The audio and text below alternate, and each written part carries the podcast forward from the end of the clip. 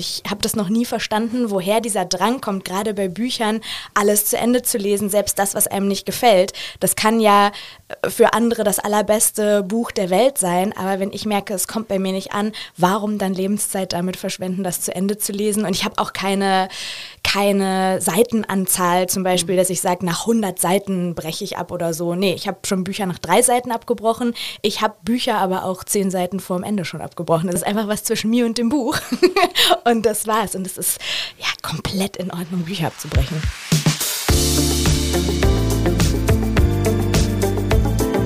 Talk mit K.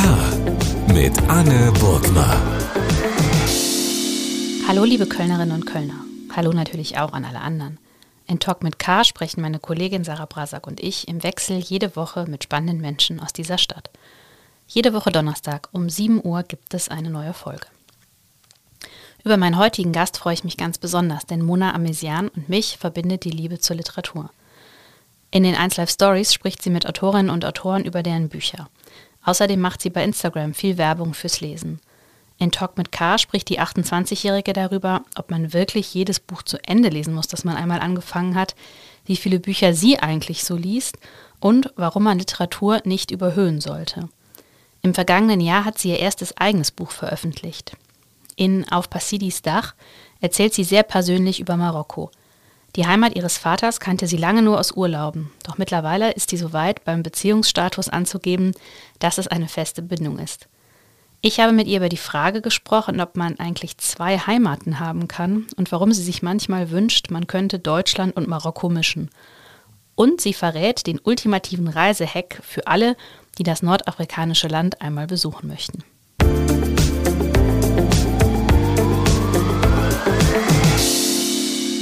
Mona Amesian, herzlich willkommen bei Talk mit K. Ich freue mich sehr, dass du da bist. Vielen, vielen Dank. Ich freue mich sehr über die Einladung. Ich habe gedacht, bei einer Frau, die sich professionell mit Literatur und Büchern beschäftigt, haken wir jetzt am Anfang mal drei Fragen ab, die man, glaube ich, immer gestellt bekommt, wenn man sagt, ich mache das beruflich. Mhm. Bist du bereit? Ja, soll ich mal raten? Ja. Wie viele Bücher liest du so? Ja, sehr gut. äh, was ist dein Lieblingsbuch? Ähm, und mit der dritten musst du mich jetzt Ja, das schauen wir mal. Genau. Frage Nummer eins wäre nämlich gewesen, hast du ein Lieblingsbuch? Nein, habe ich nicht. Und äh, ganz lange habe ich immer gedacht, ich müsste das haben und habe mich immer auf die Suche gemacht nach einem Buch. Das muss natürlich dann auch toll klingen. Das darf nichts Triviales sein, aber auch nichts zu hochgestochenes. Dann habe ich immer gedacht, das ist so Quatsch, weil Bücher einfach in Lebenssituationen passen müssen. Und das Buch, was mein Lieblingsbuch im Jahr 2017 war oder 2007, oder 2000 ist halt einfach ein ganz anderes als äh, das heute. Deswegen finde ich, äh, kann man eine lange Liste an Lieblingsbüchern haben, die ich dir jetzt aber hier nicht runterrattern kann, weil auch die ständig im Wandel ist. Und auch das kann als Antwort funktionieren. Das musste ich aber auch erst lernen. Ja, das geht mir auch so. Ich finde das auch erstaunlich, wenn man manchmal Bücher nochmal liest, die man vielleicht zum Beispiel in der Pubertät oder so gelesen hat ja. und dachte, das ist jetzt, jetzt, jetzt habe ich alles verstanden, ja. die großen Fragen und dann liest man es nochmal und denkt, und davon war ich jetzt so beeindruckt. Das genau. finde ich auch spannend. Genau, das war die erste Frage. Die zweite wäre gewesen, muss man jedes Buch, das man begonnen hat, zu Ende lesen? Ah, auch eine sehr gute Frage, die tatsächlich auch oft gestellt wird. Nein, also da, da habe ich wirklich eine ganz klare Antwort auf gar keinen Fall ist da meine Haltung. Ich finde, genauso wie bei Serien, wo man ja auch nicht jede zu Ende schaut, die man anfängt, wenn man überlegt, wie oft man rumseppt und dann doch irgendwie wieder rausspringt. Es ist einfach zum Glück so, dass es so viele Geschichten gibt, Serienfilme und eben auch Bücher, dass wir alle uns das raussuchen können, was zu uns passt. Und ähm, um das zu finden, müssen wir halt Dinge auch einfach antesten. Und ich habe das noch nie verstanden, woher dieser Drang kommt, gerade bei Büchern alles zu Ende zu lesen, selbst das, was einem nicht gefällt. Das kann ja äh, für andere das allerbeste Buch der Welt sein, aber wenn ich merke, es kommt bei mir nicht an, warum dann Lebenszeit damit verschwenden, das zu Ende zu lesen? Und ich habe auch keine, keine Seitenanzahl zum Beispiel, dass ich sage, nach 100 Seiten breche ich ab oder so. Nee, ich habe schon Bücher nach drei Seiten abgebrochen. Ich habe Bücher aber auch zehn Seiten vor dem Ende schon abgebrochen. Es ist einfach äh, ein totales Gefühlsding und da muss man ja auch niemandem Rechenschaft äh, schuldig sein oder so. Das ist einfach was zwischen mir und dem Buch. und das war's. Und es ist ja komplett in Ordnung, Bücher abzubrechen. Ich finde, das ist ja so ein bisschen verknüpft auch mit der Frage, äh, muss man sozusagen alle Bücher, die man jemals gelesen hat, muss man die behalten? Oder mhm. darf man auch irgendwann sagen, ich sortiere welche aus? Ich habe früher immer gedacht, ich behalte alles, was mhm. ich gelesen habe. Dann habe ich irgendwann festgestellt, das funktioniert ja, nicht. Genau, also so, so diese, dieses dogmatische, man muss, man muss, man muss, ich glaube, damit habe ich ein Problem. Wenn du alle Bücher behalten möchtest, die du gelesen hast in deinem Leben, go for it. Wenn du Bücher nie abbrechen möchtest, mach das. Aber zu sagen, man muss das und daraus so eine Maxime zu machen, damit habe ich einfach ein Problem, weil ich glaube, dass dadurch auch so ein bisschen dieses, ja, auf ein Podest stellen des Buches kommt und so dieses ähm, Überhöhen von Literatur im Vergleich zu anderen Unterhaltungsformen wie Serien und Filmen eben zum Beispiel. Ähm, und dass man auch einfach Bücher als das sehen kann, was sie sind, nämlich Unterhaltung und etwas, das mich raustreiben soll aus meiner Welt oder mir auch ruhig mal was lernen soll, aber ähm, eben auch nicht muss. Und das ist eben das, was ich in meiner Arbeit versuche, immer wieder klar zu machen, dass Bücher auch einfach ganz, ganz viel Spaß machen können und im Zweifel auch mehr als ein, ein Film oder eine Serie vielleicht. Mhm. Da komm, möchte ich gleich nochmal drauf zurückkommen, aber jetzt die letzte Frage, du hast sie mhm. eben schon genannt, genau, wie viele Bücher liest du denn so oder hast du äh, schon gelesen in deinem Leben? Also auch da führe ich keine Liste, keine Strichliste ich habe das in der ersten Klasse mal angefangen, als ich wirklich mein allererstes Buch gelesen habe. Da war das für mich so heilig, dass ich jetzt wirklich ein Buch zu Ende gelesen habe, dass ich die alle aufgeschrieben habe, wiederum in einem Buch und dann auch alle nummeriert habe in meinem Regal und so, aber es hat dann irgendwann, hat dann aufgehört zum Glück.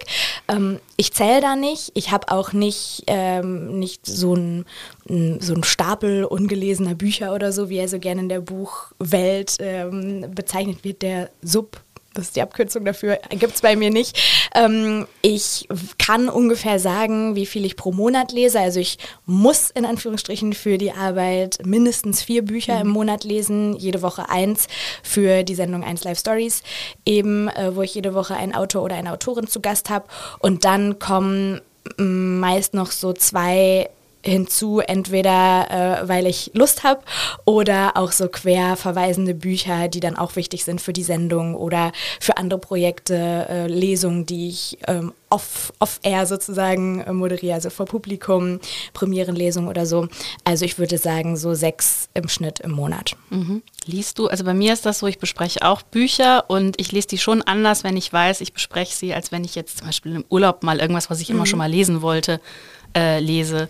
Ist das bei dir ähnlich und gibt es das überhaupt noch, dass du sagst, ach, das weiß ich jetzt nicht, irgendein Roman, der vor zehn Jahren erschienen ist, den wollte ich immer schon mal lesen, den lese ich jetzt mal? Oder denkst du dann immer, nee, ich muss ja aber eigentlich noch für die nächste Sendung schon das und das lesen? Ja, das verschwimmt so ein bisschen, weil bei mir zu der Sendung auch noch mein Instagram-Kanal dazu kommt, der mein Privatvergnügen ist sozusagen, aber natürlich auch verknüpft ist mit dem, was ich arbeite. Also äh, auf dem Kanal stelle ich äh, so die Highlight-Bücher vor oder die meisten Bücher vor, die ich lese und bespreche die da. Und deswegen sind auch die Bücher, die ich privat lese, nicht offiziell für die Arbeit, trotzdem irgendwie was, was ich hinterher weiterverarbeite.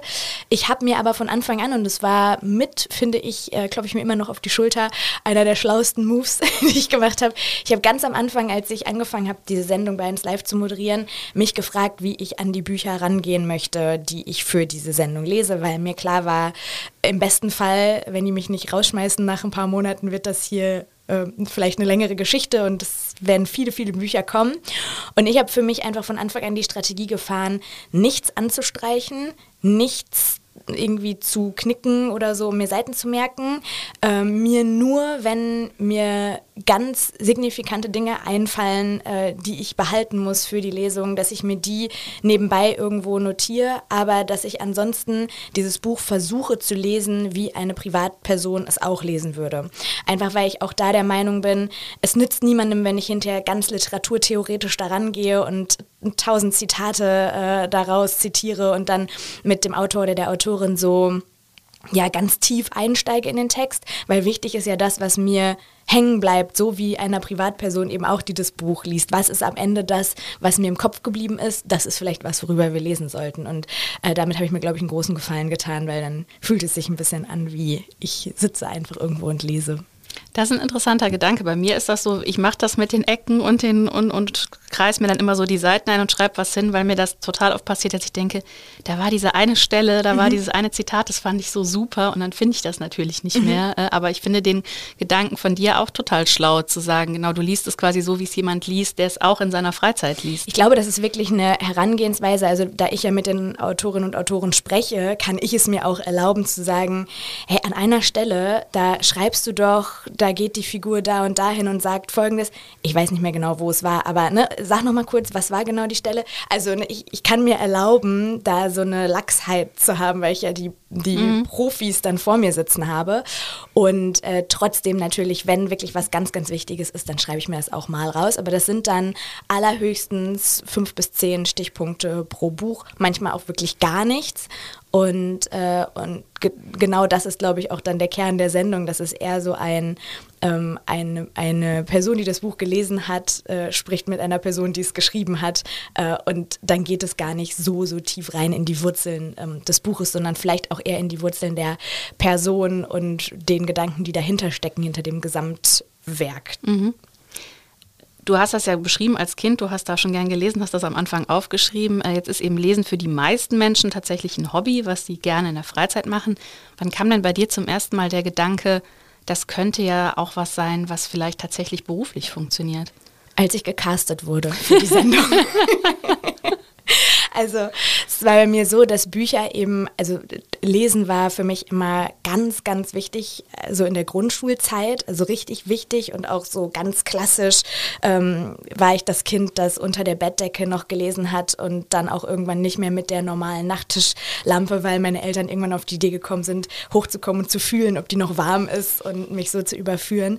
Ähm, also da war ich so richtig leseverrückt. Dann kam irgendwann ein Loch äh, so in der Pubertät, wo dann auf einmal andere Dinge wichtiger wurden als das Lesen. Äh, und dann äh, tatsächlich habe ich es wieder entdeckt, als ich gefragt wurde, hey, es gibt da diese Sendung, die soll neu besetzt werden, 1 Live Clubbing hieß sie damals mhm. noch. Ähm, da geht es um Bücher, könntest du dir das vorstellen? Und dann habe ich gedacht, ja, Absolut. Das, also, ich, weil das dann in dem Moment in meinem Kopf auch so war, vielleicht ist das wirklich der Weg, um wieder so dahin zu finden, ähm, weil ich auch jede Person verstehen kann, die sagt, ich komme einfach nicht zum Lesen, weil es so viel anderes gibt, was auf uns einprasselt, medial, Podcasts, jegliche Streamingdienste, eben Serien, Filme, Kulturveranstaltungen, äh, ne, so. Also es ist einfach sehr viel. Und das war für mich dann so der Weg zurück zum Buch. Mhm. Ähm, jetzt, du hast das eben gesagt, das finde ich eben auch interessant. Das ist ja oft so, also Lesen ist ja generell eigentlich immer gut. Ne? Das ist ja auch bei Eltern mhm. so. Also glaube ich, bei den allermeisten zumindest. Die würden jetzt selten sagen, jetzt leg mal das Buch weg. Ja. So. Während man aber sagt, ähm, jetzt schalt halt mal den Fernseher aus. Mhm. Ähm, Du hast halt eben gesagt, das stimmt ja auch, ist aber auch so eine gewisse Überhöhung. Also ist das ja. vielleicht auch eben ein Problem, weil für man, manche Menschen die Hemmschwelle dann zu hoch wird, zu sagen, ich lese jetzt einfach mal just for fun ein Buch? Absolut. Ich glaube, das ist das Kernproblem also von, von zwei Seiten. Zum einen eben, ähm, dass es überhöht wird von der Gesellschaft, zum anderen aber auch, dass es natürlich auch mehr Konzentration erfordert, ein Buch aufzuschlagen und zu lesen, als sich vor einen Fernseher zu setzen, vielleicht noch als Second Screen das Handy dazu zu nehmen und sich äh, also wirklich berieseln zu lassen. Das geht bei einem Buch nicht. Es gibt kein anderes Medium, das so sehr meine 100-prozentige Aufmerksamkeit erfordert wie ein Buch. Ich kann noch nicht mal an was anderes denken äh, und die Geschichte noch verstehen. Also ich glaube, das kennen wir ja alle. Wir lesen eine Seite und am Ende der Seite merken wir, okay, ich habe nichts. Welche die Worte sind in meine Augen und in mein Gehirn gegangen, aber der Sinn hat sich mir nicht erschlossen. Ähm, das passiert eben, wenn wir an was anderes denken. Und das ist das, was mich so fasziniert an Büchern, was es natürlich schwieriger macht als andere äh, Geschichten, die uns erzählt werden, ähm, was es aber auch so interessant macht, weil ähm, so eine ganz andere Bindung zwischen einer Geschichte in einem Buch und mir und einer Geschichte in einem Film oder einer Serie und mir entsteht, weil die Bilder eben, ich bin für die Bilder verantwortlich und nicht ein Regisseur oder ein komplettes Produktionsteam. Mhm. Ich habe mal Christine Westermann in einem Podcast gehört, da hat sie über das äh, literarische Quartett gesprochen, hat gesagt, dass sie eigentlich die ganze Zeit immer das Gefühl hatte, ich weiß ja gar nicht genug, ich habe gar nicht genug Hintergrundwissen. Mhm. Ich müsste ja jetzt vielleicht ja noch einen kleinen Vortrag halten über eine Exkursion in die Literaturgeschichte. Kennst du das auch? Also das ist ja ganz oft auch, weil eben, da sind wir vielleicht auch wieder bei dieser Behörung, also dass man immer das Gefühl hat, reden dürfen eigentlich über Literatur nur Leute, die alles kennen und das mindestens sozusagen äh, sich damit seit 20 Jahren wissenschaftlich ja. beschäftigen. Ja, das kenne ich natürlich auch und vor allem kenne ich auch Christine ein bisschen und wir haben da schon das ein oder andere Mal drüber geredet und äh, sie und ich sind uns sehr nah in der Art, wie wir über Bücher sprechen. Deswegen verstehen wir uns auch, glaube ich, so gut und ich schaue sehr zu ihr hinauf auf eine auf eine schöne Art, die sich nicht hinaufschauend anfühlt, sondern ich bewundere sie einfach in ihrer Arbeit auf eine, auf eine gesunde Art, glaube ich. Ähm, Christine geht sehr über Gefühle an Bücher ran. Und ich finde, das geht uns in der in der feuilletonistischen Literaturkritik so ein bisschen abhanden, dass es nicht reicht zu sagen, ich habe bei diesem Buch dreimal geweint und ich kann gar nicht genau erklären, was es ist. Ich habe einfach so eine tiefe Verbindung zu der Geschichte und den Figuren gespürt. Und ich glaube, dass alle, die zum Beispiel das und das und das mögen oder die in dieser oder jener Lebenssituation sind, das auch so fühlen können. Ähm, das ist etwas, was äh, ich schade finde, weil durch dieses eben literaturtheoretische Herantreten und auch auf dieses ähm, ja, dieses Zeigen, welche Querverweise man wo entdeckt hat und wie der, ähm, wie der sprachliche Aufbau was beschreibt im, in der Gefühlslage der Figuren und so, ähm, schließt man, glaube ich, viele Menschen aus. Und das, was Bücher am Ende für mich leisten sollen, und ich glaube auch für Christine, ist eben äh, was Emotionales und nicht was handwerklich-theoretisches. Und manche Dinge kann man einfach nicht erklären. Deswegen finde ich das so schade, dass Christine mit so einem Gefühl aus dem literarischen Quartett herausgegangen ist, weil sie zum Beispiel mich in dieser Runde ähm, sehr, äh, ja, sehr angesprochen hat in ihrer Art, über Bücher zu reden, aber es hat dann vielleicht einfach nicht in das Format gepasst. Mhm. Ähm, Du hast es gesagt, 1 Live Stories. 1 Live ist der Jugendsender des WDR. Da ist es ja, äh, da hast du auch gerade gesagt, wenn man jung ist, hat man vielleicht manchmal irgendwie andere Dinge eine Zeit lang zumindest mhm. im Kopf. Also es heißt ja zumindest immer gemeinhin, es sei besonders schwer, junge Leute ans Lesen zu bekommen. Ja. Würdest du jetzt sagen, das ist Quatsch? Also man muss nur den richtigen Angang finden und eben zum Beispiel auch Social Media, Instagram sind Wege, auch ganz junge Leute zu erreichen. Oder wie, wie siehst du da deine Vermittlerrolle? Also es ist nicht vollkommener Quatsch. Es ist natürlich so, dass äh, junge Menschen einfach, glaube ich, nicht das einfachste Publikum sind, äh, weil Bücher eben auch ganz lange in so einer äh, hochkulturellen Streberecke lagen und wenn man sich mal überlegt, was, wie man an Bücher herangeführt wird als jugendliche Person, nämlich im Deutschunterricht, was ehrlich gesagt Bücher sind und das kann, kann wirklich, glaube ich, also ich würde sagen, 90 Prozent der Menschen können das nachfühlen, dass das, was man da liest, weder spannend ist noch verständlich in den allermeisten mhm. Fällen. Ähm, und ganz, ganz viele, die mir zum Beispiel auch folgen oder die mir schreiben, hey, durch dich habe ich mal wieder überhaupt seit meiner Schulzeit und ich bin 32 ich, habe ich mal wieder ein Buch in die Hand genommen, weil ich so verstört wurde im Deutschunterricht von dem, was wir da gelesen haben. Und ähm, ich glaube, es geht darum, ja, die richtigen Kanäle zu finden. Und deswegen ist es ganz toll, dass 1 Live sich das so lange äh, leistet und erlaubt, so eine große Strecke, also vier Stunden am, am, Sonntagabend eben sich nur um Bücher und Popkultur drehen zu lassen und eben auch diese Lesung noch zu machen. Social Media ist ein riesiger Punkt und trotzdem frage ich mich immer wieder, wie kann ich meine Bubble, die ich erreiche, noch vergrößern, weil es ist schon trotzdem immer noch eine sehr gebildete Blase, in der ich äh, ankomme und das sehe ich auch in, in den Menschen, die mir da schreiben und folgen. Ich würde sehr gerne noch mehr ähm, mehr migrantisches Publikum zum Beispiel erreichen, mehr, ähm, ja, vielleicht auch weniger ge gebildetes, in Anführungsstrichen jetzt äh, mhm. Publikum, weniger belesenes äh, Publikum. Aber das ist wirklich richtig schwierig und da, ja, denke ich ganz viel drüber nach, wie man das schaffen kann, weil es gibt Menschen, die jung sind und lesen, aber es gibt eben auch andere, die es nicht tun und die muss man erreichen. Mhm. Gut, eigentlich ist da ja Social Media perfekt, weil der, weil der Weg so kurz ist. Ne? Man braucht gar keine. Ja, der Weg ist kurz, aber äh, Social Media funktioniert ja auch durch Algorithmen. Mhm. Und wenn, wenn mein Content oder Bücher einfach überhaupt nicht im Leben mhm. von jungen Menschen stattfinden, dann wird es auch im Algorithmus nicht stattfinden. Und dann ist der Weg genauso lang wie im echten Leben auch. Mhm. Man hätte vielleicht noch eine Frage äh, bei den, die wir am Anfang besprochen haben, ähm, auch nennen können. Das ist ja auch so, immer so was. Was ist ein gutes Buch? Was macht für dich ein gutes Buch aus? Ah, ganz kleine Frage. Ja, genau. äh, es, es, gibt natürlich. In einem Satz. In einem Satz. Also, wenn ich es wirklich in einem Satz Nein. beantworten müsste, dann wäre es so ein bisschen das, was ich gerade ähm, schon angerissen habe. Ein gutes Buch muss mich berühren. Und das ist wieder ein ganz großer Satz, wenn man den jetzt ganz kleinteilig aufdröseln kann, was das bedeutet. Also, ähm, ein Buch muss mich berühren heißt nicht, ein Buch muss meine Lebensrealität widerspiegeln, weil genau das ist ja das, äh, das Tolle an Büchern, dass sie wie Fenster sind in andere Lebensrealitäten auch. Aber es muss irgendeine Schnittstelle zu meinem Leben geben, damit es mich eben berührt.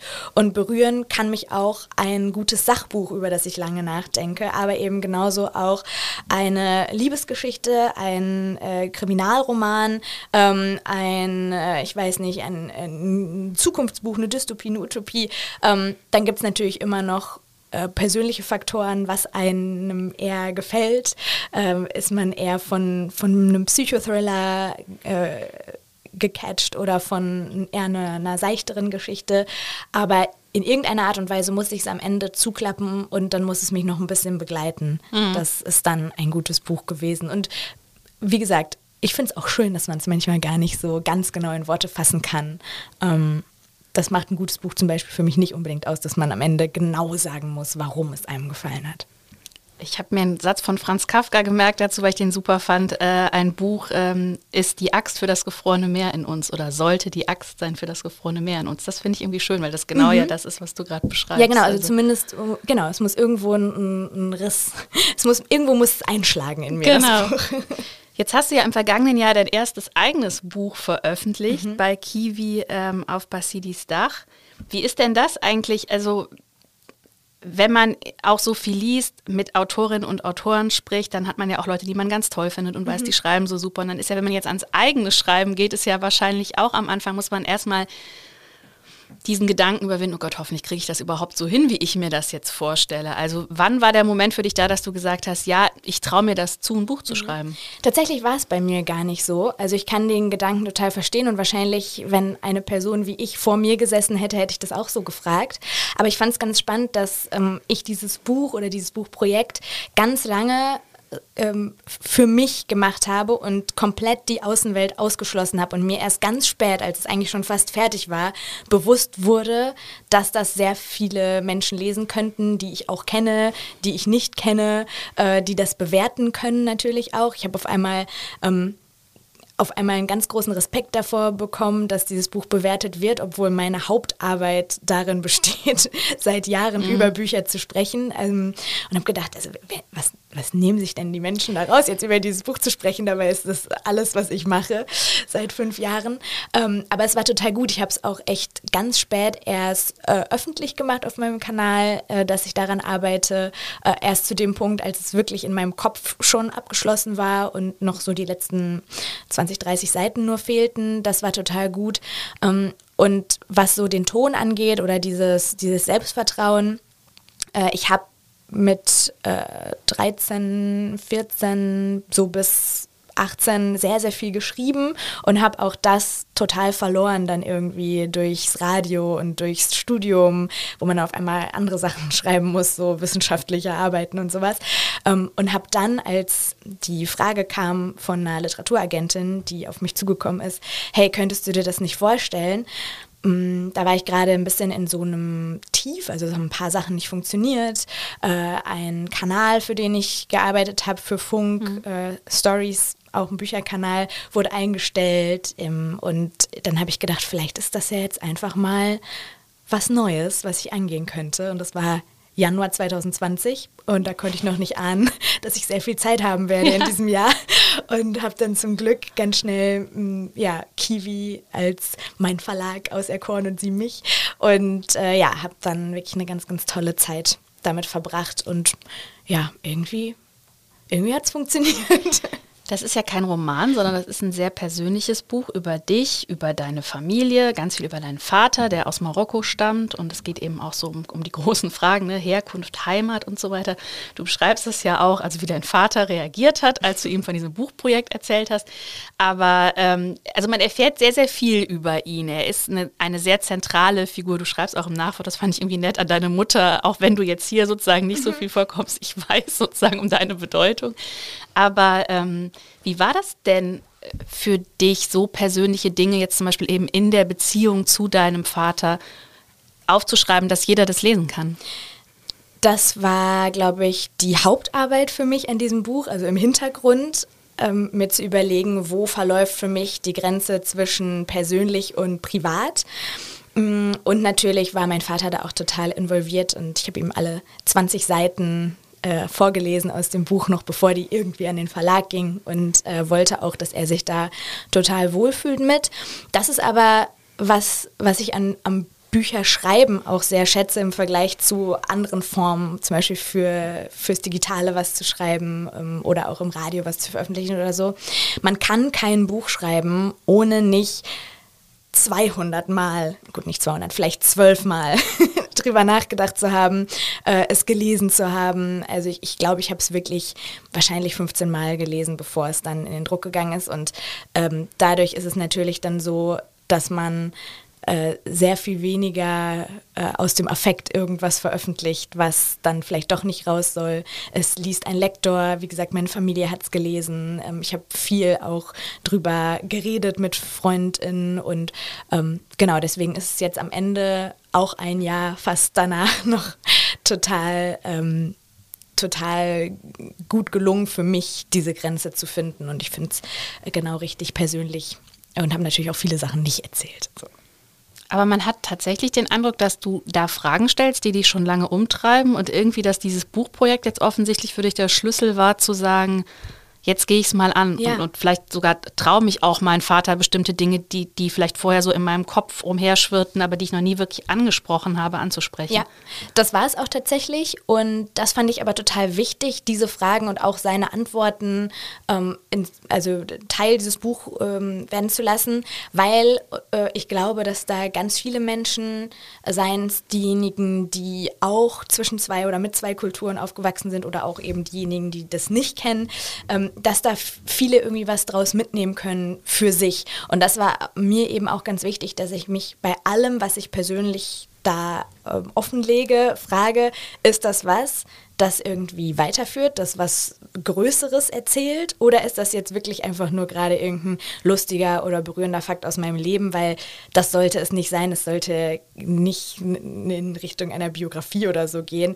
sondern es ist wirklich, ich nehme mein Beispiel und ziehe das so ein bisschen auf, zoome das auf und frage mich, was können meine Gedanken vielleicht übertragen auf unsere Gesellschaft bedeuten, was eben das Aufwachsen mit zwei Ländern, zwei Religionen, zwei Sprachen, Sachen äh, in einem Leben so betrifft.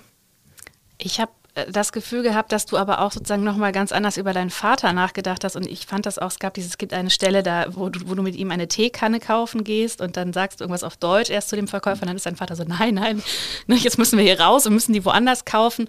Und dann sagst du irgendwie zu ihm, ja, ich, ich will aber nicht irgendwie jetzt schlechter behandelt werden, nur weil ich aus einem anderen Land komme oder eine andere Sprache spreche. Und dann sagt dein Vater irgendwie so, ich weiß es ja nicht mehr wörtlich, aber ja, herzlich willkommen in meinem Leben. Ja, so. genau.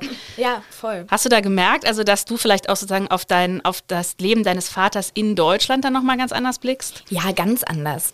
Also ich erst war es auch gar nicht von mir so angelegt, dass es so gesellschaftspolitisch wird. Und ähm, dann kam genau in der Zeit, in der ich es geschrieben habe, die Black Lives Matter-Bewegung, der Tod von George Floyd. Das Thema Alltagsrassismus war plötzlich auch in meiner Arbeit für 1 Live zum Beispiel sehr, sehr präsent. Und ich weiß noch, ich habe da gerade an einem Kapitel über Pfefferminztee geschrieben, das ich auch sehr liebe. Und ich liebe auch diese äh, seichte Seite am Buch, die hoffentlich Spaß macht. Aber auf einmal habe ich gedacht, also entweder ich muss jetzt stoppen mit dem Schreiben oder ich muss mich auch diesem Thema stellen im Buch. Und hatte da total Hemmung, weil ich dachte, darf ich das überhaupt? Hat Alltagsrassismus in Deutschland was mit mir zu tun, die das große Privileg hat, ähm, äh, als Weiße gelesen zu werden in der Gesellschaft, aber ähm, zum Beispiel, wenn ich mit ähm, äh, Menschen unterwegs bin, die eine Migrationsgeschichte haben, dann bin ich auch eine von ihnen. Also ich, ich bin wirklich so ein, ein im besten Sinne Twitter in der Gesellschaft. Ähm, was natürlich sehr viele Vorteile mit sich bringt, aber ähm, wollte mich dann natürlich auch fragen, was ja, was die, diese negative Seite davon auch mit mir zu tun hat und ja, musste dann dafür auch ernstere Gespräche mit meinem Vater führen, ihn mal fragen, ob er sowas eigentlich erlebt und äh, war dann entsetzt, wie entsetzt ich darüber war, als er gesagt hat, ja klar, weil ich immer dachte, mein Papa doch nicht. Das war der beste Mensch der Welt, zu dem ist doch niemand blöd. Ne, so eine kindliche Naivität, die ich da entdeckt habe und die, glaube ich, auch viele von sich kennen, wenn man an die eigenen Eltern denkt. Mhm. Ich finde das auch spannend, weil du ja auch darüber schreibst, also genau jetzt diese Frage mit Migrationshintergrund, zwei Sprachen und so, dass du aber, sagst du, beruflich auch davon profitiert hast. Das ist natürlich auch bei dir, du hast irgendwie einen breiteren Horizont, du sprichst eine weitere Sprache und hast so schön geschrieben. Aber diese Leute sollten eben bitte keine Grammatikfehler mhm. haben und erst recht keinen Gebetsteppich. Und du schreibst eben auch, dass dir mal jemand gesagt hat, ja, du nimmst ja jetzt quasi die, die positiven Seiten des migrantischen Hintergrunds, ja. die nimmst du ja irgendwie mit, was ja irgendwie auch wieder verrückt verrückt ist. Also das es ist ver verrückt, aber es wäre auch falsch, das komplett zu leugnen. Mhm. Und ich habe das, ich habe selber ganz viel in Büchern, auch viel in Sachbüchern äh, danach gesucht, dass das mal jemand ausspricht und äh, mir das erklärt. Und das habe ich nirgendwo gefunden. Und deswegen habe ich dieses äh, Kapitel mit reingenommen, weil ich glaube, gerade in meinem Beruf mir das häufig vorgehalten wird. Vielleicht auch nicht immer direkt mir das ins Gesicht gesagt wird, aber viele das denken. Mhm. Ne? Also so, ja klar, bekommst du jetzt die Sendung bei 1 Live, weil du heißt halt nicht Müller, sondern du heißt Amesian. Ähm, und das mag auch so sein, dass wir gerade in einer Zeit leben, in der viele Redaktionen zum Beispiel, aber hoffentlich auch andere ArbeitgeberInnen ähm, mehr darüber nachdenken, wie divers oder nicht divers ihr Team eigentlich besetzt ist. Und das, was ich mich eben frage im Buch, ähm, wo ich auch so ein bisschen aushole, ist, bin ich diese Vielfalt, bin ich diese Diversität oder bin ich es nur an der Oberfläche? Und das ist quasi auch mit so die Kernfrage dieses Buches, wie sehr bin ich eigentlich Marokkanerin oder bin ich es nur auf dem Papier? Mhm.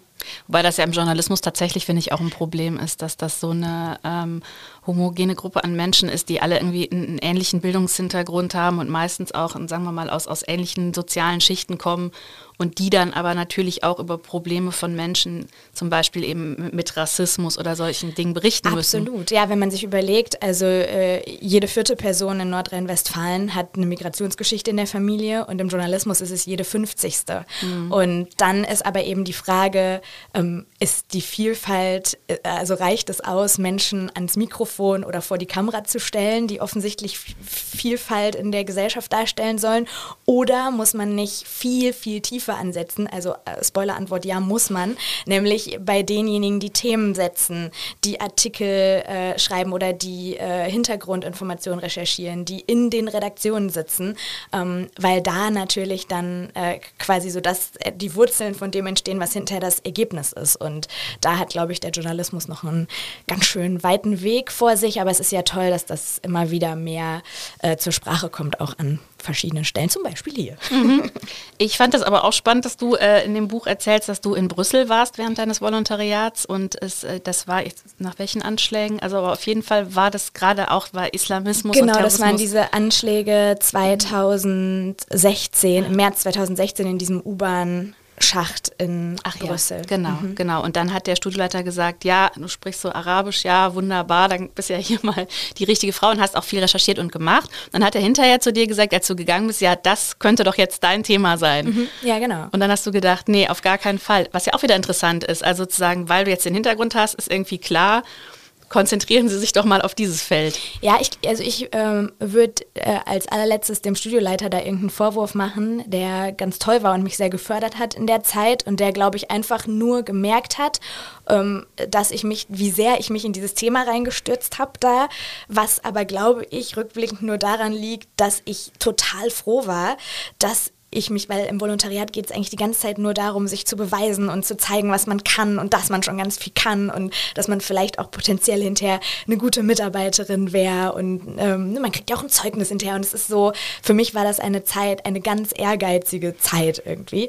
Und dann war da dieses Thema, von dem ich wusste, nur ich in diesem Team kann jetzt da zu dieser angeblich salafistischen Hochburg von Brüssel in diese Moschee fahren und mit diesem Imam sprechen. Das kann sonst keiner hier. Und auf einmal hat man eine Rolle, die was bedeutet hat, obwohl man eigentlich nur in Anführungsstrichen Volontärin war. Und ähm, habe dann da eben ganz viel berichtet. Und als er mir das vorgeschlagen hat, habe ich auch, äh, als er gesagt hat, konzentriere dich doch vielleicht darauf. Das ist gerade als Frau ein, ein total, ähm, total unterbesetztes Feld in Deutschland und wird auch in den kommenden Jahren ähm, nicht abebben, sozusagen, dieses Thema leider.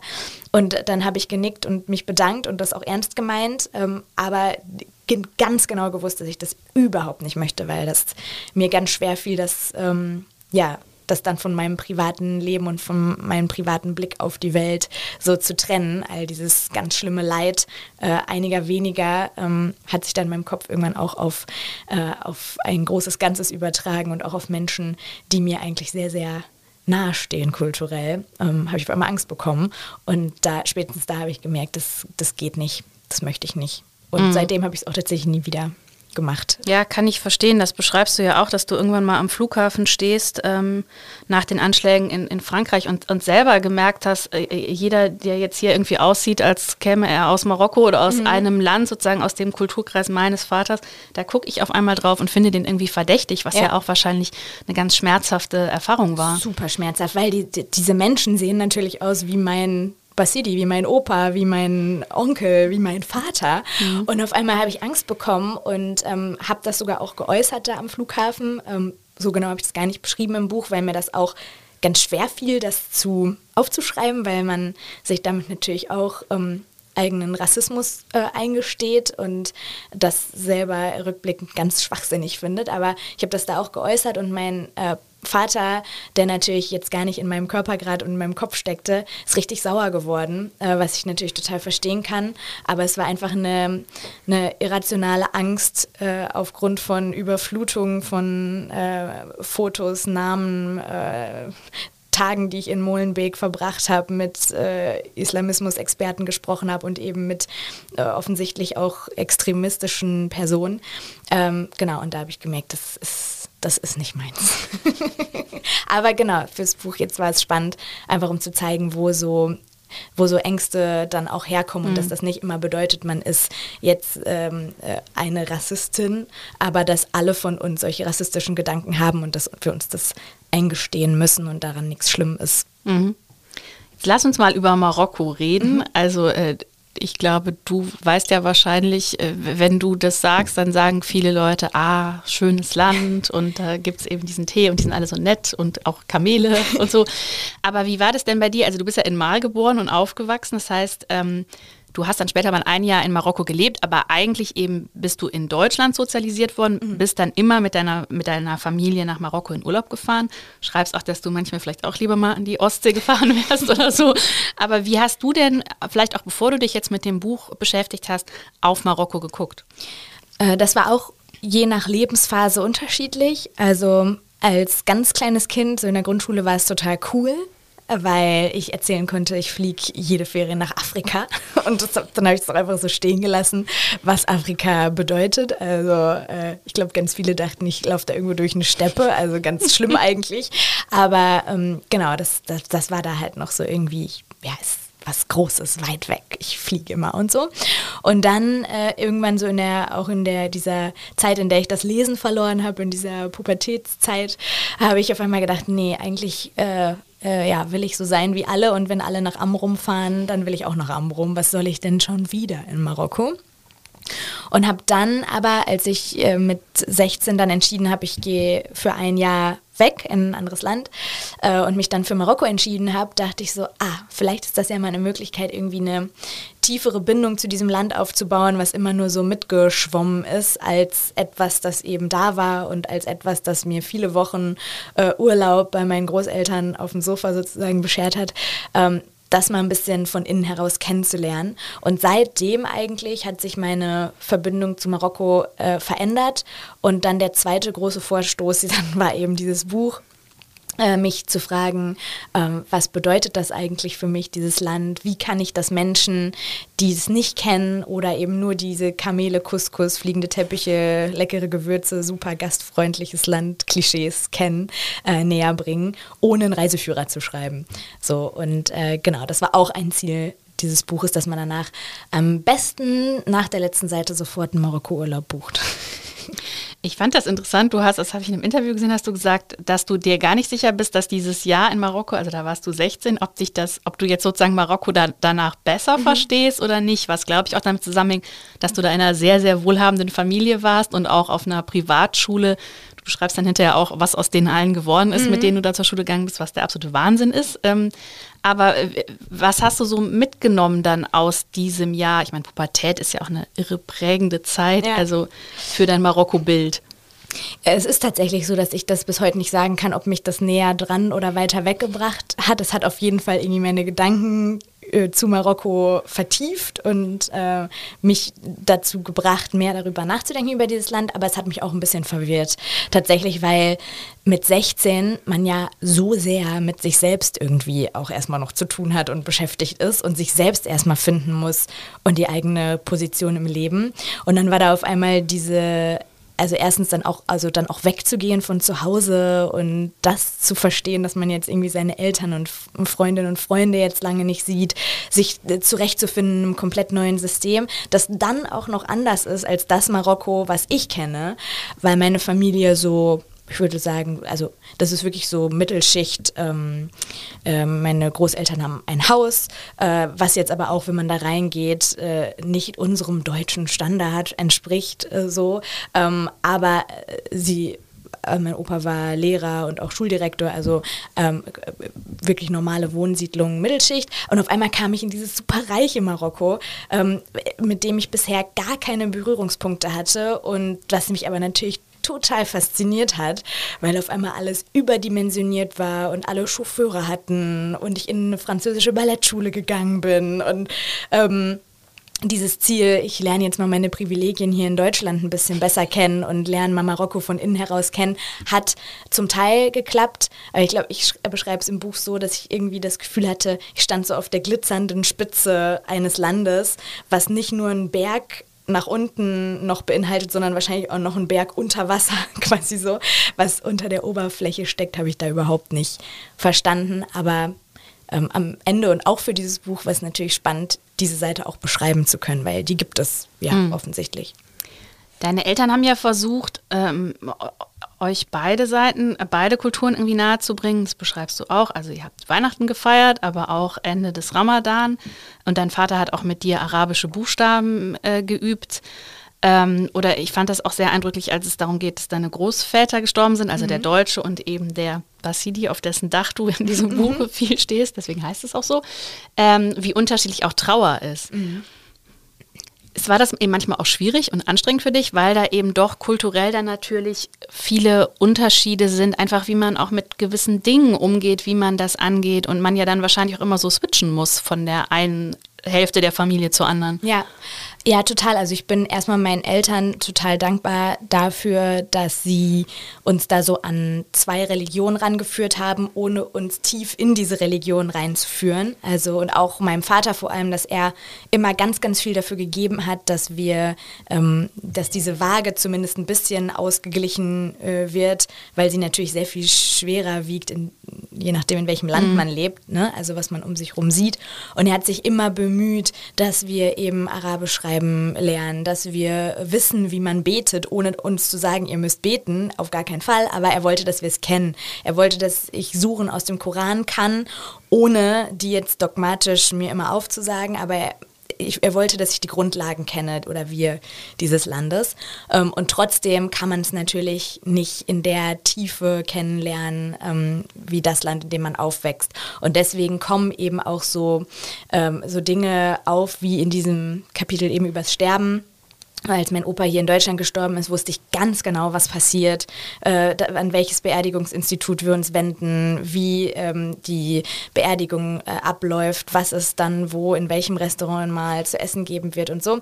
Und als mein Basidi gestorben ist, ähm, das war viel plötzlicher, war äh, ich so hilflos und so verloren, äh, saß ich bei meinem Freund in Dortmund in seiner Wohnung und wusste überhaupt nicht, was passiert. Und das hat mich total erschrocken. Ich dachte, warum haben wir da nie vorher drüber geredet? Ja, weil mein Vater das vielleicht auch so ein bisschen weggeschoben hat, natürlich, äh, über den Tod seines Vaters zu reden mit seinen Kindern.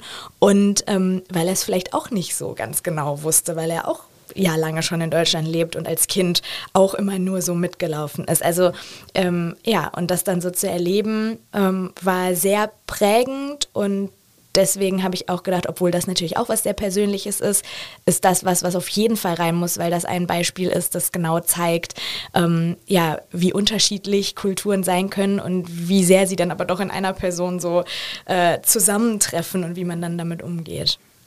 Hast du eigentlich, also das ist ja, du beschreibst das eben auch mit der Religion, ne? also ähm, Christentum, Islam, von, von, beidem so ein bisschen. Ich glaube, du sprichst da irgendwie von Halbwissen, so ja. das genau, ähm, das fand ich irgendwie auch interessant. Äh, religiöses Nebelfeld, genau, ja, genau. das habe ich mir auch noch äh, notiert. ähm, und dass das natürlich auch ist ja eigentlich auch irre in Deutschland, wenn man zum Beispiel an Religionsunterricht mhm. denkt, dass wir halt katholischen und äh, evangelischen und ja. manchmal gibt es irgendwie Ethik oder so. Aber ähm, du beschreibst dann auch, wie das für dich in der Schule war, dass du dann immer mit dem einen Zeugen Jehovas und irgendwie noch einem anderen Kind äh, da im Raum sitzt, ist ja eigentlich total verschenkt, ne? Total verschenkt. Also das ist echt eine, ähm, eine ganz große Kritik von mir und ja auch von einigen am, am deutschen Bildungssystem. Meiner Meinung nach sollte man gerade beim Thema Religion auf gar keinen Fall eine Klasse spalten, weil sich das ja wirklich dann anfühlt wie ihr da, ihr da und dann noch die drei, die nicht sind oder was anderes sind irgendwo anders. Ähm, ich glaube, mittlerweile ist es auch, auch an meiner alten äh, Schule nicht mehr so, sondern es gibt eben diesen Ethikunterricht. Aber äh, was wäre so schlimm daran, ähm, alle Kinder in einer Klasse zu halten und Religion als Fach zu unterrichten, wie jedes andere Fach auch, das einfach nur Wissen vermittelt über alle Weltreligionen. Dass die Kinder aus den verschiedenen Religionen Referate halten und von, von ihren Festen erzählen, dass man bestimmte Feste auch so ein bisschen mitfeiert dann im Unterricht oder ähm, zumindest die Traditionen kennenlernt.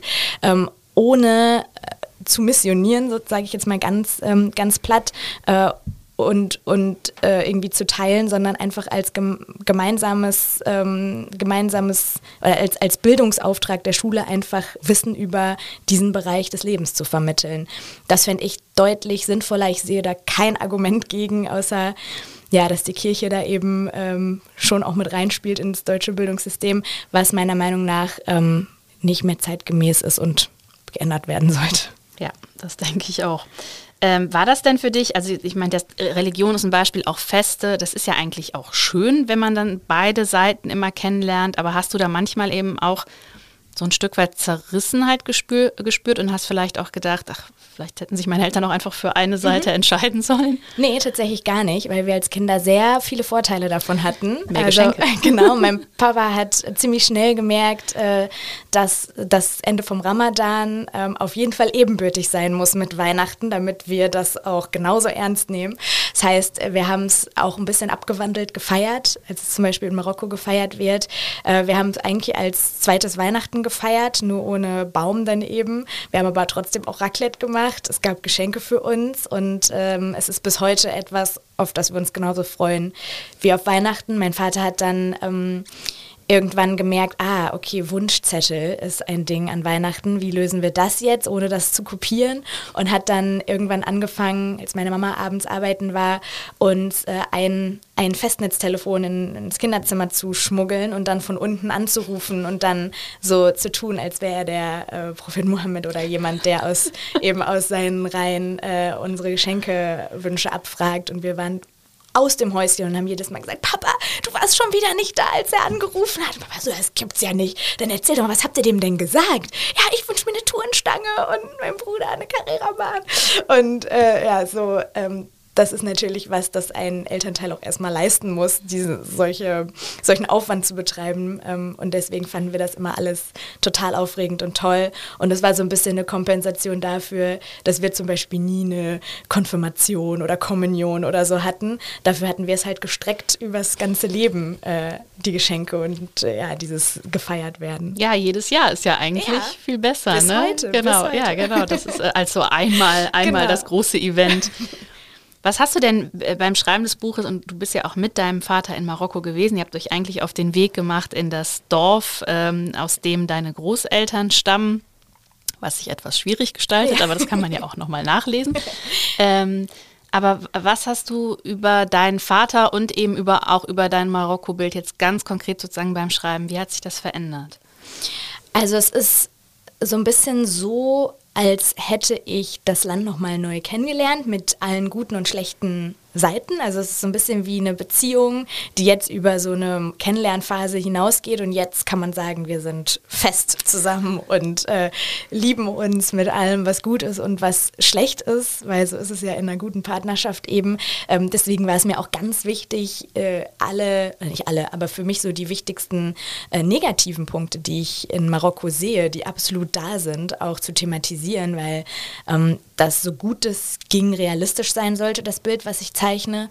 Und ähm, trotzdem habe ich jetzt wie so ein, ja, also wirklich wie so eine innere Liebe für dieses Land entwickelt. Und die war natürlich für meinen Vater schon immer da, aber ähm, es verbindet natürlich auch so ein gemeinsames Projekt quasi zu machen. Also es hat sich alles irgendwie intensiviert und ähm, ich bin ganz glücklich, dass ich das gemacht habe und habe auch hinterher gesagt am Ende, selbst wenn äh, der Kiwi Verlag jetzt gesagt hätte, ach nee, wir haben uns vertan, wir wollen das Buch doch nicht veröffentlichen und ich es in die Schublade gelegt hätte, hätte es mir persönlich ganz viel gebracht und ich glaube, auch das macht, ähm, macht Bücher aus, die ich persönlich auch mag, dass ich das Gefühl habe, der Autor oder die Autorin hat es auch ein bisschen aus egoistischen Gründen gemacht und hat wirklich sich selbst auch irgendwie damit was erfüllt oder sich auf die Suche gemacht. Und so war es für mich auf jeden Fall. Dein Vater hat ja irgendwann zu dir gesagt, irgendwann wirst du merken, dass es ein Geschenk ist, in zwei Ländern dieser Welt zu Hause zu sein. Würdest du sagen, da bist du jetzt an dem Punkt? Also, dass jetzt keine Zerrissenheit, sondern eigentlich eher das Gefühl ist doch, ja, vielleicht sogar eine Dankbarkeit für dieses Geschenk? Ja, absolut. Total. Also, es gab immer noch, äh, auch jetzt nach dieser Zeit, die ich dann da war in Marokko, wo sich das schon mehr rauskristallisiert hat, wie toll das ist, ähm, gab es immer noch so Punkte, zum Beispiel das Thema Religion, dass ich nie beantworten konnte, welche Religion ich eigentlich habe. Das hat mich ganz doll gewurmt und ich bin diesem Thema immer ausgewichen. Und äh, da zum Beispiel hat mir das Buch auch ganz doll geholfen ähm, und da habe ich jetzt auch im Nachgang ganz viele Gespräche geführt mit Menschen, die das ähnlich oder anders empfinden, ähm, aber auf jeden Fall kennen diese Frage, dass es komplett okay ist, so wie ich nicht sagen kann, dass ich, dass ich welches mein Lieblingsbuch ist, ist es komplett okay, ähm, nicht beantworten zu können, welche Religion man hat und dass das vielleicht eher sogar auch ein Geschenk ist, zu sagen, ich kenne beide Religionen und ich trage sie ähm, erziehungstechnisch in mir, aber ich muss dir jetzt gar nicht beantworten können, ähm, äh, was jetzt das Label ist, was ich mir aufklebe, sondern ich ziehe aus beiden Religionen das, was für mich wertvoll ist und schiebe das weg, was ich unlogisch finde, wo es ja, ähm, ja zumindest für mich offensichtlich in beiden Religionen auch Dinge gibt und mache daraus mein eigenes Ding und bin trotzdem nicht Atheistin, aber ich kann ja nicht sagen, ähm, was mein Etikett ist. Und sowas zum Beispiel, das ist natürlich ähm, ein Weg, das zu erkennen, dass das ein Riesengeschenk ist. Aber ich glaube, ja, da bin ich und bestimmt kommen da auch noch ganz viele Dinge, die ich entdecke in Zukunft. Ja, das ist ja auch total gut, glaube ich, für sich zu erkennen, e-, eben es braucht vielleicht gar kein Etikett. Also ja, bei ganz vielen genau. Dingen, bin ich jetzt eigentlich Deutsche oder bin mhm. ich jetzt eigentlich Marokkanerin oder bin ich jetzt irgendwie beides? Also das ist ja, du musst ja wahrscheinlich einfach dein deine Rolle da für dich definieren und das kann ja jeder, jeder andere anders sehen. Genau, und das ist auch so mit ein, ein weiterer Kernpunkt, der hoffentlich so hängen bleibt nach dem Lesen, dass genau das ja Vielfalt ist, wenn es äh, Menschen, Dinge, ähm, äh, Ereignisse gibt, die man eben nicht in eine Schublade stecken kann, weil es natürlich ist es total ja befriedigend irgendwie eine Thematik oder einen Menschen, einen Sachverhalt durchdrungen zu haben. Ich liebe das auch, zu sagen, das habe ich verstanden, das kann ich jetzt wegpacken mhm. und da schreibe ich das drauf. Aber gerade die Dinge, die man nicht einfach erklären kann und die man nicht schnell durchdringt, sind am Ende das, was irgendwie so eine, ähm, ja, was interessanter macht. Und das sollte man nicht versuchen, äh, durchzudeklinieren und zu analysieren und zu labeln, sondern auch einfach mal so stehen lassen und sich daran erfreuen, dass nicht alles schwarz und weiß ist. Mhm.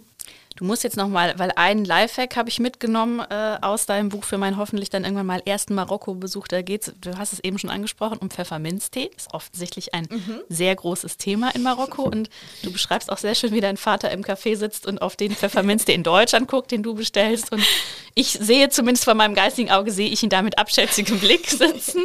Ähm, Vielleicht beschreibst du einfach mal erstens, warum ist das eigentlich so wichtig, dieser Pfefferminztee? Man denkt doch hier, Pfefferminztee ist Pfefferminztee. Und zweitens, äh, du kannst eben noch einen Lifehack mitgeben, wenn man mal nach Marokko reist, worauf man achten sollte, wenn man Pfefferminztee bestellt. Ja. Also Pfefferminztee in Marokko ist erstmal ein, also es ist fast ein kulturelles Gut, weil Pfefferminztee zu jeder gesellschaftlichen Gelegenheit, sei es einer positiven oder negativen, gereicht wird. Also man kommt nirgendwo hin in Marokko, zu keiner Familie, zu keiner Person ähm, äh, in kein Restaurant, ohne dass es irgendwie Pfefferminztee gibt. Das ist essentiell.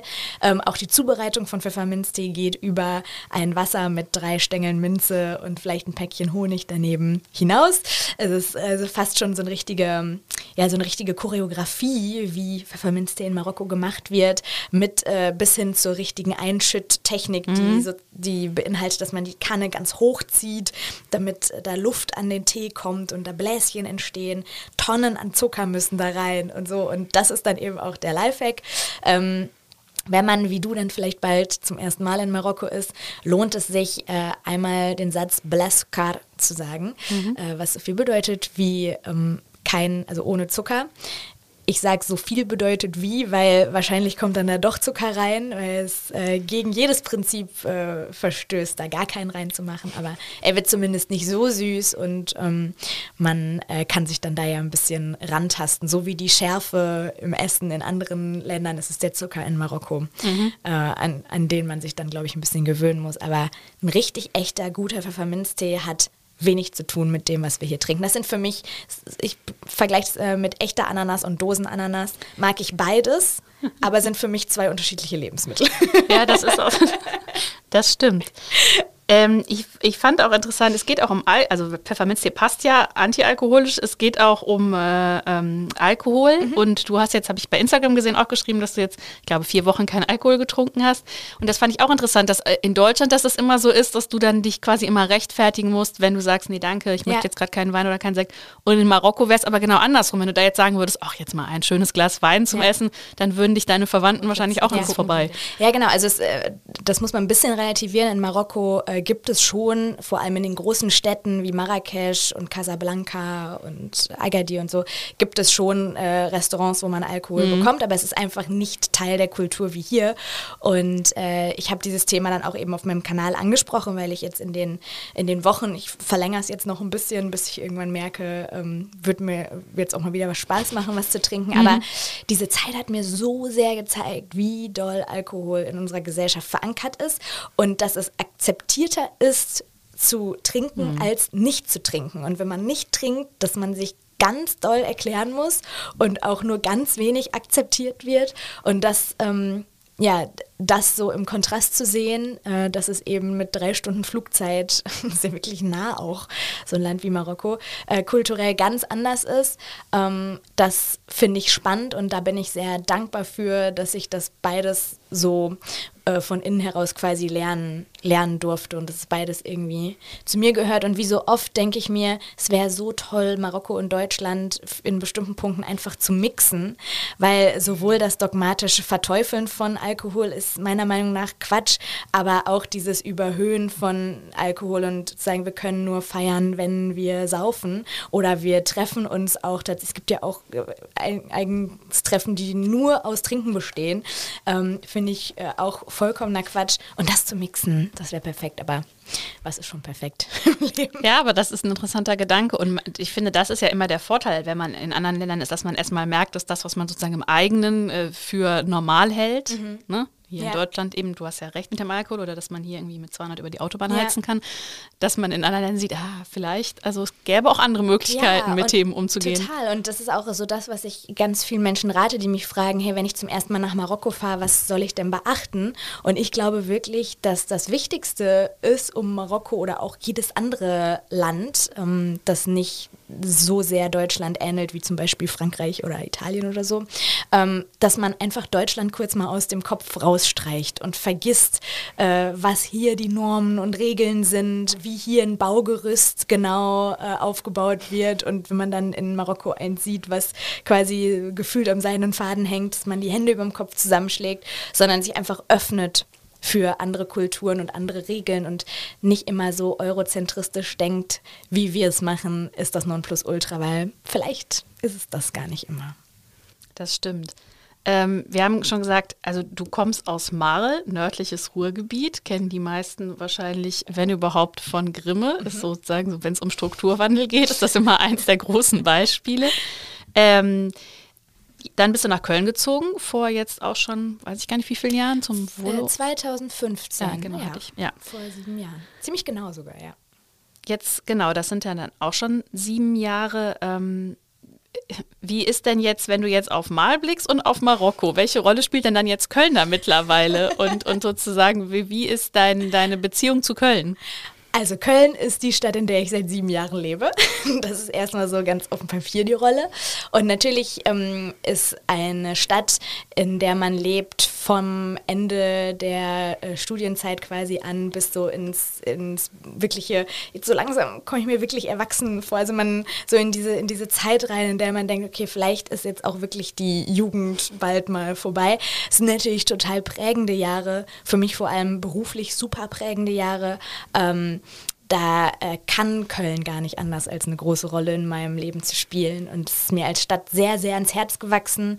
Äh, ganz viele Menschen, die ich zum Beispiel auch im Studium kennengelernt habe, Freundinnen, Freunde sind mittlerweile hier, äh, was natürlich auch äh, sehr dazu beiträgt. Und ich mag einfach ganz doll, ähm, auch wenn ich, weiß letztens in München zum Beispiel, ist natürlich vielleicht ähm, objektiv gesehen eine schickere Stadt ist als Köln, ist es trotzdem eine Stadt, die mir mh, gar nicht so diesen diesen, also ich habe, als ich wiederkam oder als ich ein paar Tage da war, irgendwie so dieses, dieses Kölner Gefühl vermisst, diesen Spirit vermisst, für den Köln ja steht und den Köln äh, ja total lebt.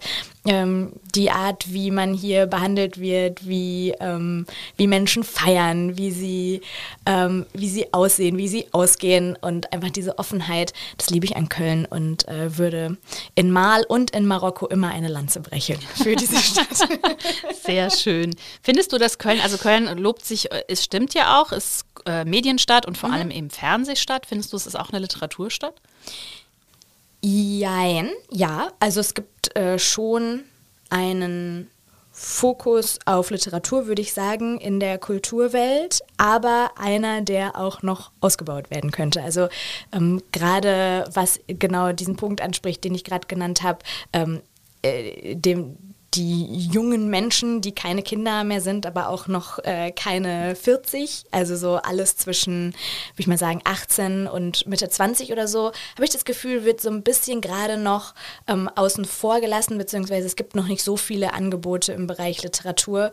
Ähm, Kinder gibt es und dann so ein belesenes, kulturelles ähm, Hochpublikum wird auch bedient, aber dazwischen kann man sicherlich noch was tun und äh, ich denke da gerade ganz viel drüber nach, was da vielleicht ähm, auch meine Rolle sein könnte oder äh, was es da vielleicht für Ideen gäbe. Und ich weiß auch, dass ähm, ja im, in, den, in den entscheidenden Positionen in der Stadt drüber nachgedacht wird. Und das finde ich total toll, dass vielleicht da irgendwie in Zukunft noch ein bisschen mehr geschaffen wird. Dann will ich dich abschließend noch fragen, ähm, können wir uns denn auf noch ein weiteres Buch von dir freuen? Kannst du da schon was verraten und könntest du dir vielleicht auch vorstellen, vorstellen mal einen Roman zu schreiben? Gehört auch zu den meistgestellten Fragen. Klar.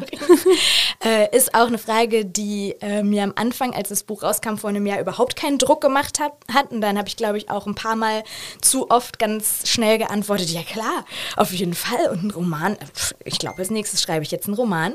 Ähm, und jetzt, äh, nach einem Jahr, äh, wo ich tatsächlich auch mal äh, schon hin und wieder äh, am Schreibtisch gesessen habe und geschrieben habe, ähm, muss ich mich, glaube ich, selbst so ein bisschen bremsen ähm, und mich fragen, schreibe oder stürze ich mich da jetzt rein, weil ich das Gefühl habe, das muss jetzt sein und das wird erwartet oder äh, ist das wie bei dem Buch, dass es quasi etwas gibt, was ich erzählen möchte? Und ich habe mir geschworen, dass ich auf das warte, was ich erzählen möchte und nicht einfach schreibe um des Schreibens willen. Ähm, aber ich bin da, bin da positiv äh, eingestellt, weil mir das einfach so viel Spaß gemacht hat und mich das auch sehr runterbringt. Ähm, ja, hoffentlich nicht in einer weiteren Pandemie-Zeit, ja, genau. die mir das, glaube ich, erlaubt hat, das so schnell zu machen. Also ich lasse mir da, glaube ich, jetzt einfach ein bisschen Zeit und schau mal, was so kommt. Sehr gut, vielen Dank. Und alle, die es noch nicht gelesen haben, sollten das unbedingt tun. Auf Basidis Dach über Herkunft Marokko und meine halbe Familie, erschienen bei Kiwi. Hat mir total Spaß gemacht und wie gesagt, ist überhaupt kein Reiseführer, aber man will trotzdem danach nach Marokko und das ist doch eigentlich perfekt, oder? Das freut mich sehr. Das ist mehr als perfekt, wenn das so ist. Danke dir. Danke dir.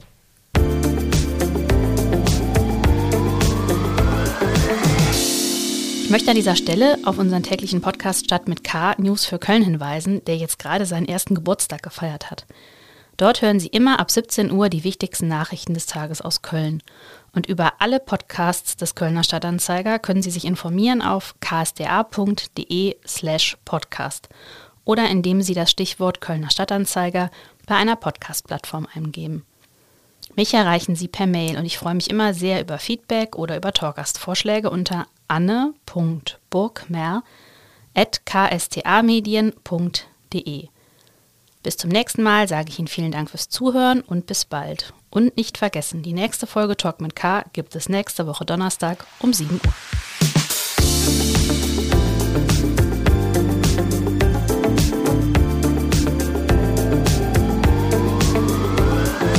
Talk mit K